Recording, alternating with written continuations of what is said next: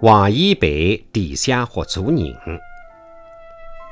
陈昂乡中华小学体育室的山墙浪向有得一幅题字，内容是“合租人”三个大字。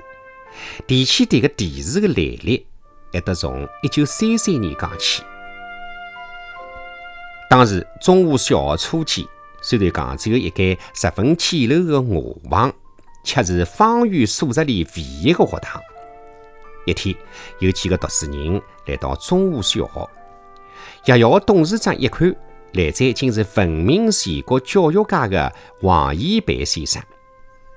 原来啊，王先生本是为参加老家省亲来的，听讲搿里新建的一所乡村学堂欣喜万分，便相约同伴步行数十里，匆匆赶来祝贺。伊拉辣辣董事长的陪同下参观了校舍，勿时提出一条条培育人才的意见。临别，董事长请王先生题字留念，王先生欣然答应了。但是写啥个内容好呢？满腹华语，勿知从何讲起。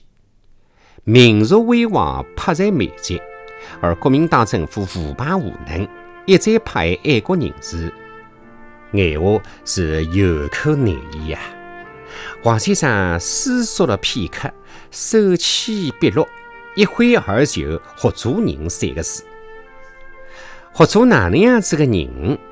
当时王一培先生迫于困境，不能够实现，但是伊深信人们是会得从字缝里向看出字来的。十年之后，传来一个噩耗。国民党政府已打听到王先生的消息，便穷凶极恶地赶到川沙捉人。幸亏王先生机智，摆脱了魔爪，敌人没捉到王先生，恼羞成怒，竟抓走了一个儿子。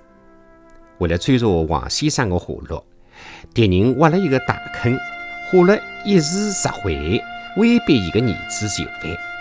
但是，一个儿子深信父亲所走的道路是正确的，伊当众高呼：“杀伐！